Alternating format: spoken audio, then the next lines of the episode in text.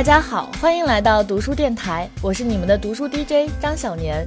今天你读书了吗？在上周五的读书电台里，聊了聊读历史类书籍也需要想象力这件事儿。那在今天的电台里呢，我也为大家选择了三段带着自己的想象力去读历史的音频。第一段音频来自一位叫做 Ivy 的同学，我们一起来听一下。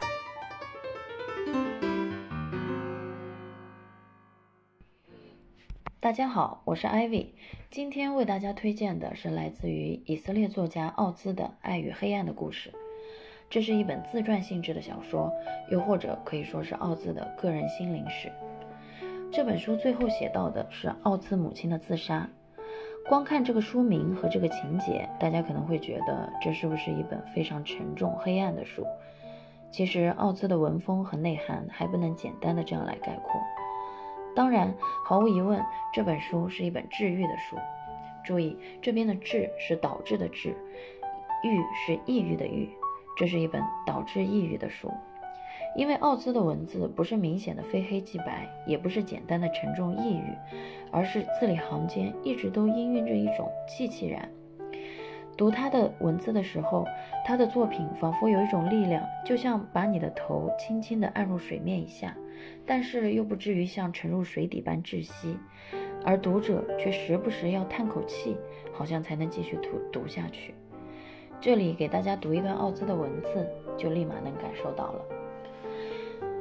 他写的是自己小时候在水泥地上闲逛发呆的情景。他是这样写的：我自己躺在院边晾衣绳后面的混凝土地上，观看白昼的留痕。穿着背心，感到身下的混凝土冰凉而坚硬。思考，然而未抵达最终结果。所有坚硬、所有冰冷的东西都会永远坚硬冰冷下去，而所有柔软温暖的东西，只有眼下才会柔软温暖。最终，一切都会转向冰冷坚硬的一边。在那里，你不行动，不思考，不感受，不给任何东西以温暖。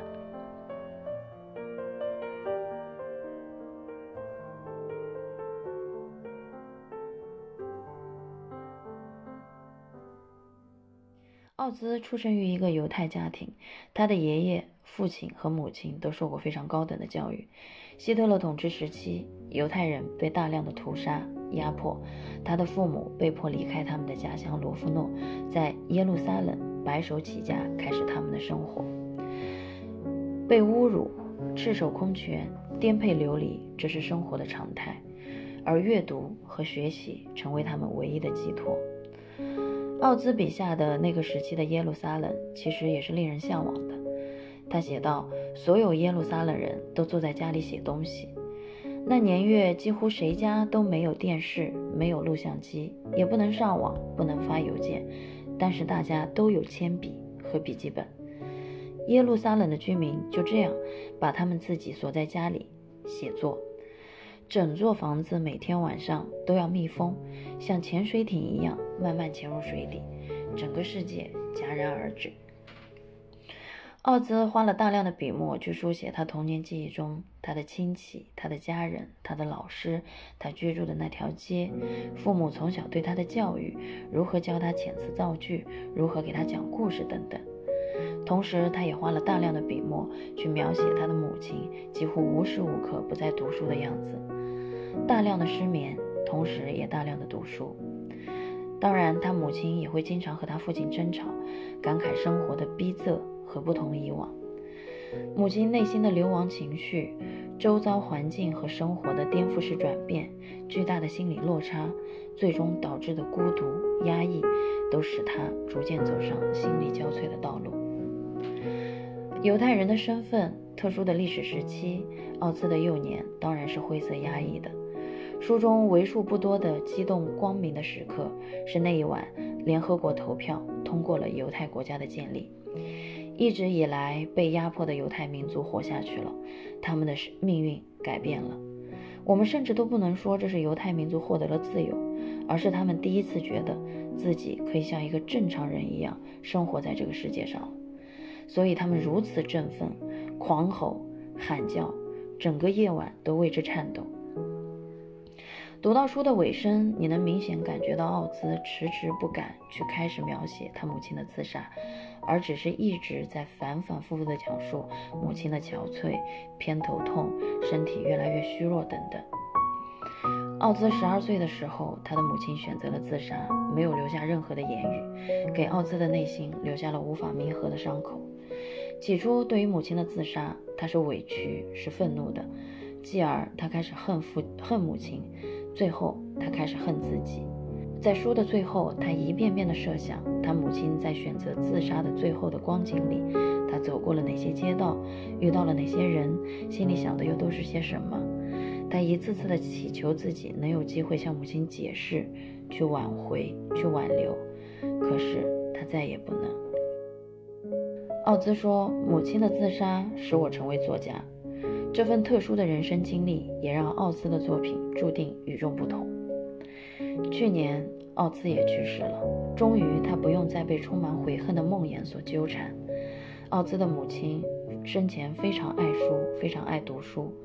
奥兹也在书中说过，他希望自己能成为一本书，而不是一个作家。希望他真的能如愿成为一本书，永远的。陪伴在他母亲的身边。今天的推荐就到这里，谢谢大家，希望大家可以多读书。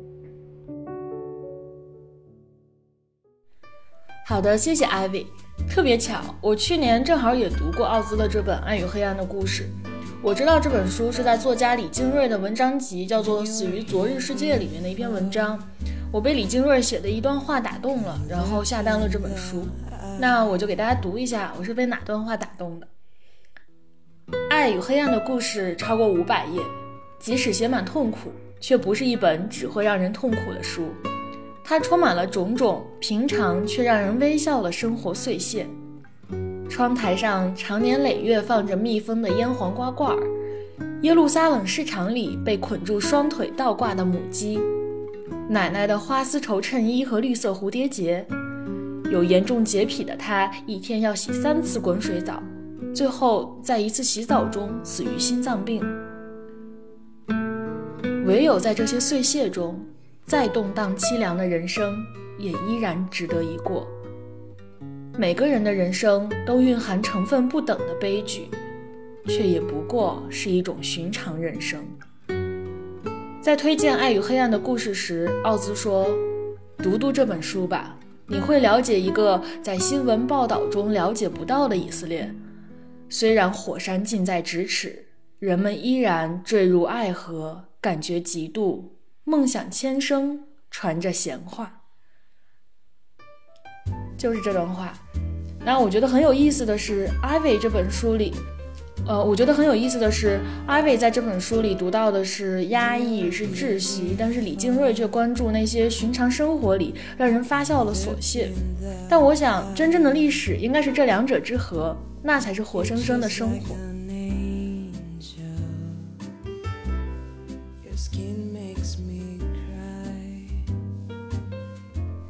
今天的第二段音频来自一个熟悉的声音，就是在第一期节目里为大家介绍过《巨流河》这本书的杰百纳同学。那今天他想和大家聊什么书呢？我们一起来听一下。我想推荐的这本书呢，叫《白鹿原》。我觉得这本书大家应该会非常的熟悉，但是就是我个人来讲，《白鹿原》这本书我打开了最起码有十次，但是是直到前两天的时候才一口气读完的。我觉得我之前为什么一直打开，然后看第一章都没有看下去，没有足够的耐心看下去的原因，就是因为我当时可能小吧，我是不太理解为什么要一直执着于白嘉轩的几任妻子的。我会觉得，哎呀，太无厘头了。但是直到现在，我从结尾再去看开头，我会觉得，嗯，是那样子的几个女人和她之后的一些经历，才让白嘉轩这个人物更加的丰满。那如果我来介绍这本书的话，我会觉得它就是写白鹿原这个地方的一群人的故事嘛，就是一族之长。白嘉轩他来负责主持全族的事务，然后他家里有一个长工叫陆三，陆三呢是整个白鹿原上最好的长工，然后村里有一位富户叫陆子霖，有一位教书先生是朱先生。那么就他们这么几个人呢，就用他们的一生去串起了《白鹿原》上的故事。这本书的作者是陈忠实，我觉得他的文笔非常的质朴。然后我作为一个北方人，再去读北方这块的发生的事的时候，我会觉得非常的舒服、流畅、有亲切感。那这本书给我的感触和之前读过的一本《人生海海》是很像的，就是一生很长。我们没有说一定会成为聚光灯下的人，但是你如果仔细去了解身边某个普通人的一生，你会发现他们的故事总有那么一两次是会惊艳到你的。那如果选择这个书中的片段和人物的话，我会觉得印象挺深刻的一个片段就是，当时白鹿原上是闹了瘟疫。然后村民都觉得是之前睡过一些男人，所以显得行为有点不检点的田小娥，她的怨念太深了，所以她死了嘛。然后她就是她的鬼魂回来作孽，所以村民们就说要给她修庙，要供奉她，就请求族长出面主持一下。那给人的感觉就是这个庙你必须得给我修，不修的话这个瘟疫它就不消停。如果族长不听群众的意见的话，那就是族长不顶事儿。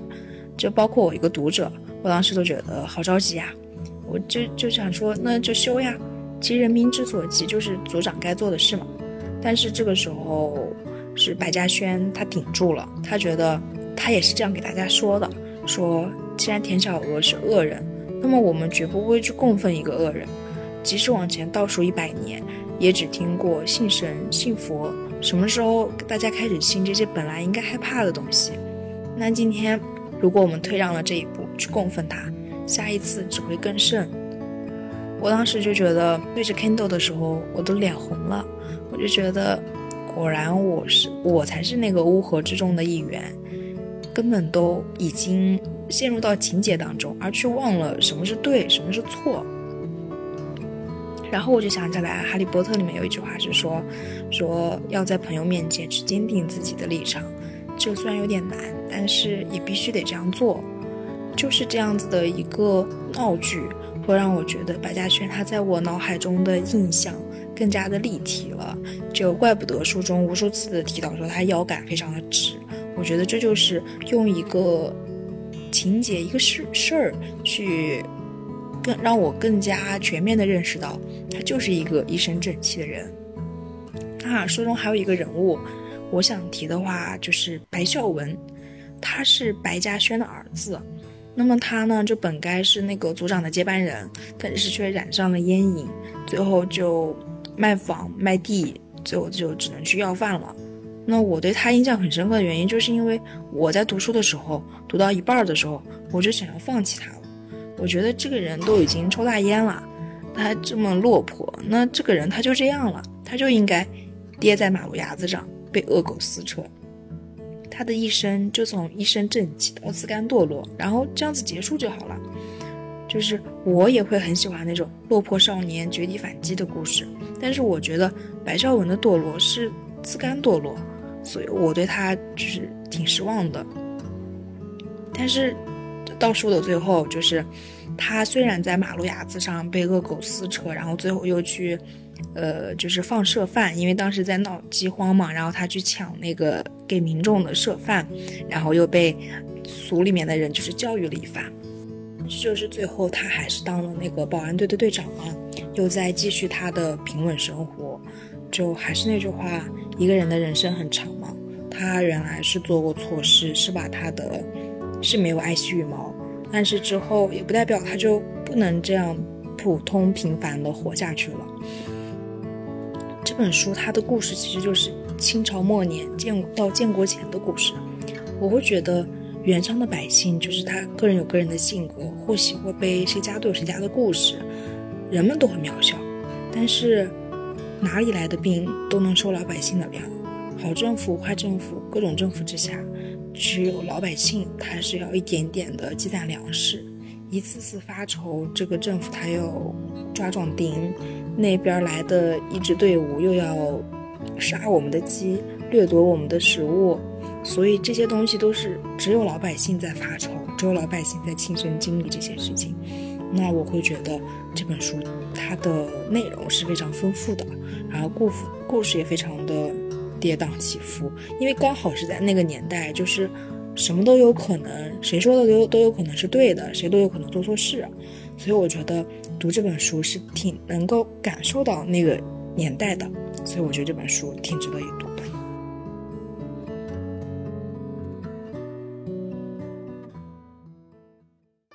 谢谢杰百纳。那跟杰百纳不太一样，我小小年纪就读完了《白鹿原》，并且经常拿出来翻阅，常读常新。倒不是因为我多么热爱文学或者多么早慧，而是这本书确确实实是我的性启蒙读物，里面很多名场面我至今都记忆犹新。不知道中国九四九五年这一代的小孩是怎么完成性启蒙教育的？但估计像我这样被《白鹿原》启蒙的人也并不多。我一度觉得《白鹿原》是一本很土的小说，从对白到环境到情节都很乡土。我一直都想不明白，为什么一本这么土的小说会获得如此高的评价。所以这本书早就被度过了性启蒙阶段的我束之高阁。直到去年，我在北京看了一场陕西人艺排的话剧《白鹿原》。虽然整个话剧都是用陕西话演的，我不得不看字幕才知道他们在说啥，但是丝毫不影响这个版本的话剧对于原著内核的精准把握。那这个原著的内核是什么呢？我觉得哈，中华民族其实是一个很悲情的民族，然后这本书其实是把这种巨大的悲情给放大，然后给包裹在白鹿原厚厚的黄土之下。在这个悲剧内核上去上演《白鹿原》上的故事。我之所以以前会觉得《白鹿原》土，也是因为我之前只看到悬浮在内核上的故事，却没有真正理解它底下的这个民族悲情的内核。那说了这么多，本来是想顺便推荐大家去看看陕西人艺版的话剧《白鹿原》的，然后突然想到现在好像看不了话剧哈。我的天哪，这么一想，我们已经有半年没有看话剧了。希望大家的生活里都可以早一点拥有话剧。那虽然《白鹿原》是一部虚构的文学作品，不能算是历史类的书，但我还是把它选进了今天的电台里。为什么呢？就是因为杰百纳最后说，他在这本书里感受到了《白鹿原》的故事所发生的那个年代，他在书里看到了那个年代的人是怎么去生活、怎么去想问题、怎么去爱、怎么去恨的。我觉得它虽然是虚构的，但是带给读者的却是满满的历史临场感。那接下来要给大家播放的这段音频，可能是我收到的最有历史临场感的一段音频了。它来自我的好朋友高嘉诚，他要给大家讲一本他最近读的历史书，叫做《饥饿的盛世》。是的，你没听错，高嘉诚在读历史书。让我们一起来听一下高嘉诚在这本《饥饿的盛世》里读出了什么历史临场感。天哪，我简直想给高老师配上百家讲坛的 BGM。大家好，我是高嘉诚。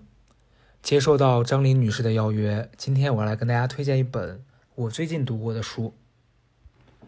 对我来说，其实推荐书不是一件很容易的事情，因为一本书我自己读完了觉得有趣，可能是因为某些内容让我产生了共鸣。又或者是这个作者的表达方式刚好是我喜欢的，但是我没办法保证大家都会跟我有一样的感受，因此每次身边有朋友找我推荐书的时候，我都会说笑着活下去，因为如果他敢说我的书不好，我还可以骂他，但是他如果说别人的书不好，我只能说 OK。前段时间我在家重看了一遍《如懿传》，一方面是因为我很喜欢周迅。另一方面，是因为两年前这部戏在热播的时候，我没有耐着性子好好的看。这次看到最后一集，那天我和我的朋友两个人在家抱头痛哭。我一边哭一边说：“周迅太会演戏了。”朋友也一边哭一边说：“周迅不是会演，是他演什么角色，他都会先把自己变成那个角色。”那天是劳动节，我们两个明明没有劳动，哭完一整天萎靡不振，感觉真的是年纪大了。后来我刚好看到一本书，叫《饥饿的盛世》，因为这本书主要是在讲乾隆，而《如懿传》的男主角刚好也是乾隆，所以我很认真的读了这本书。看过《如懿传》的朋友都会对一个角色印象很深刻，高希月。大家对他的评论都说他奶凶奶凶的，而且虽然是反派，可是你恨不起来他。那你肯定也会记得他有一个经常被提起来的人——父亲。高斌。电视剧里面高希月一上来就被封为贵妃，也是因为父亲在朝中得力。在他诸多的职位当中呢，有一个叫做江南河道总督，这个工作其实就是主要负责水利方面的工作。《饥饿的盛世》里面有一个故事，我读完了印象很深刻。高斌晚年在治水的过程当中，有两个下属贪污，被乾隆发现了呢，下令要将这两个人斩首。但是下属犯案跟上级的管理疏忽也有关系，所以乾隆就做了一个非常俏皮的决定，是什么呢？就是连带高斌和另外一个管理这次工程的大臣，再加上这两个贪污的下属，四个人一起押赴到刑场。到了刑场呢，高斌眼见两个下属被斩首，这时皇帝派人把他放了，告诉他，意不意外，开不开心？这次先不杀你哦，其实只是为了让他们长一个记性，知道这个事情的严重性。回去之后呢，高斌连买醉和崩溃的时间都没有，他就立刻赶往了治水的现场，最后活活的累死在了工地上。读完这个，我就觉得，一般电视剧为了吸引观众，会制造很强的戏剧冲突，但是真实的历史远比电视剧精彩的多。还有另外一个人，张廷玉，这个名字在《甄嬛传》啊、《如懿传》这样的宫斗剧里面频繁的出现过，但是读完了这本书，我也对他有了很多新的认识。张廷玉这个人，当时的官职其实相当于皇帝的高级秘书。据说他这个人的记忆力超强，同时皇帝如果说了什么话，他能立刻用最短的时间把语言整理成文字，而且非常工整。他从康熙时期就为官，经历了三朝，但是到了晚年，乾隆执政的时候啊，他真的是一个大写加粗的惨。乾隆是一个非常多疑的人，所以他绝对容不下的一件事儿。就是下属在他面前玩手段、用技巧，也是巧。张廷玉这个人呢，之所以能获得当时的成就，就是因为他一生都心思细腻、八面玲珑。结果到了乾隆这儿，真是阴沟里翻船。乾隆心想：我的人生我做主，弄虚作假，真让你入土。好了，这是我乱讲的。张廷玉的晚年呢，他其实一直在追求一件事儿，就是退休，就是这样一个很小的心愿。乾隆偏偏不满足他。雍正还在的时候，他跟张廷玉说，死后会让他配享太庙。这在当时对于一个大臣来讲是非常高的荣誉。但是呢，只要张廷玉去跟乾隆提这件事儿，乾隆就会拿这件事威胁他，问他：“你可是要配享太庙的人，这你就要退休了？那太庙的事儿，你想想，你配吗？”张廷玉一听，立刻自闭。三番五次折腾之后，张廷玉跟乾隆估计都张一兴了。什么意思？累。后来乾隆也看出来了，老爷子真的是年纪大了，很多事情呢都不复当年。然后他就使出了一招领导最喜欢用的伎俩，就是试探，有话不直说。有一天，他就跟张廷玉传话说：“我觉得你年龄真的是大了哈，不然你就收拾退休吧。”但他其实心里期盼的场景是张廷玉听完立刻拒绝他，跟他说：“不，皇上，就算没有了命，我还有梦。咱们朝廷训练生站上了这个舞台，就是要一战到底，死不离开。”这个时候，乾隆只需要继续再当一个好老师、好明君，跟他说：“哎，你的心意我知道了，但是你为大清朝奉献一生，现在是你该休息的时候了。”然后大家各取所需，下属能够圆梦，领导也能落一个好名声。但是结果，张廷玉真的是年纪大了嘛？他就说，OK，bye。”皇上一听，气炸，他对张廷玉大发雷霆，大骂：“你这个老东西，你对我真的是一点情谊都没有，是不是？”渣男，张廷玉也懵逼了呀。又过了一段时间，张廷玉因为这些年来自己的表现，很怕皇上会因为这些不让他配享太庙。他思前想后，就亲自去求了皇帝。然后他说了一番话，大意就是说：“我知道这些年我做的这些事情都不够好，可能会让你失望。但是呢，你也看在我这些年勤勤恳恳的份上，能不能把你爹当时许诺给我的事情？”实现了，千万别取消呗。皇帝一听，心里也是很别扭。他在想，怎么了？你的意思，我爹守信用，我就不守信用呗？但他也没法做，就跟他保证说：“好吧，反正说了给你的肯定会给。”但张廷玉年纪大了嘛，所以说人在年纪大的时候，可能情商或是一些嗯八面玲珑的事情都不会再像当年一样能完成的那么好了。本来第二天他应该去亲自谢恩的。结果他没有去，他儿子代替他去了。结果因为这件事儿，他跟皇帝的关系再一次恶化了。当这一系列的风波全部都平息了之后呢，我觉得张老师真的可能是犯太岁吧，他又遭遇了一次很大的风波。在他即将告老还乡的时候，皇帝的大阿哥永璜去世了。他曾经作为永璜的老师，所以在皇帝心目中，他跟永璜的关系应该是很好的。可是就在丧礼刚刚结束的时候，他主动去跟皇帝又提出告老还乡的事情，这一下彻底激怒了皇帝，皇帝直接取消了他配享太庙的资格。你想，奋斗了一辈子，三朝元老。他回家的时候，据说当时没有任何的官员出来迎接他，只有零零星星的几个家人把他接回了家。这已经很惨了吧？后面更惨，又隔了一段时间，朝廷上有一个人做错了事儿，被皇帝处罚。结果好巧不巧，这个人以前是张廷玉举荐的，皇帝直接下令派人去老家把张廷玉的家给抄了。经历了这么多次狂风骤雨，张廷玉的内心不知道已经崩溃成什么样子了。反正他最后就这样非常惨淡的结束了人生的最后几年。他死了之后，乾隆还是让他配享太庙了，而且据说很自豪的说：“哎呦，不知道张廷玉在地下有知的话，内心得多感激我呢。”当然，他们语气一定不会这么讨厌。关于这个故事，我读完之后最大的感受，就是在今天的职场里面，如果你碰到跟自己理念完全不一样的老板，一定要赶快打包走人，但张廷玉这份工作真的实在是高风险低回报，重点是连辞职的资格都没有，所以今天我们拥有辞职自由的资格，真的是一种幸福。当然，我提到的这两个故事是我读完这本书印象比较深刻的两个，书里还有很多类似的故事，而且我相信很多人可能跟我一样，以前只听过康乾盛世，但不知道其实从乾隆的后期，国家已经开始千疮百孔了。以前我觉得读历史是一件非常枯燥的事情，但是从这本书开始，我会觉得只要掌握了正确的表达方式，其实历史也可以变得很有意思。这就是我今天想要推荐的书《饥饿的盛世》。如果你们感兴趣，希望你们也可以去读一读它。不愧是高嘉诚，我觉得要是大家不去看这本书的话，只听他发来的语音，肯定会觉得这本《饥饿的盛世》是一本细说乾隆的野史。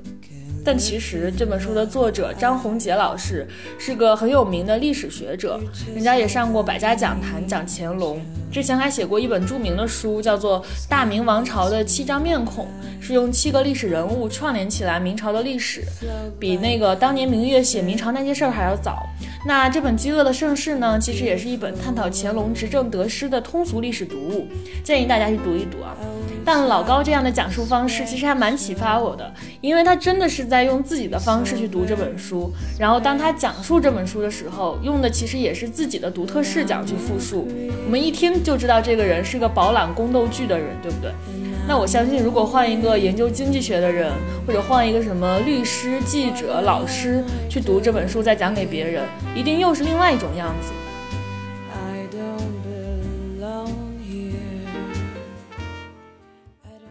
那好啦，以上就是今天读书电台的全部内容了。不知道你去给好朋友讲述这期节目的时候，会采用什么样的视角呢？我是你们的读书 DJ 张小年，我们下期再见。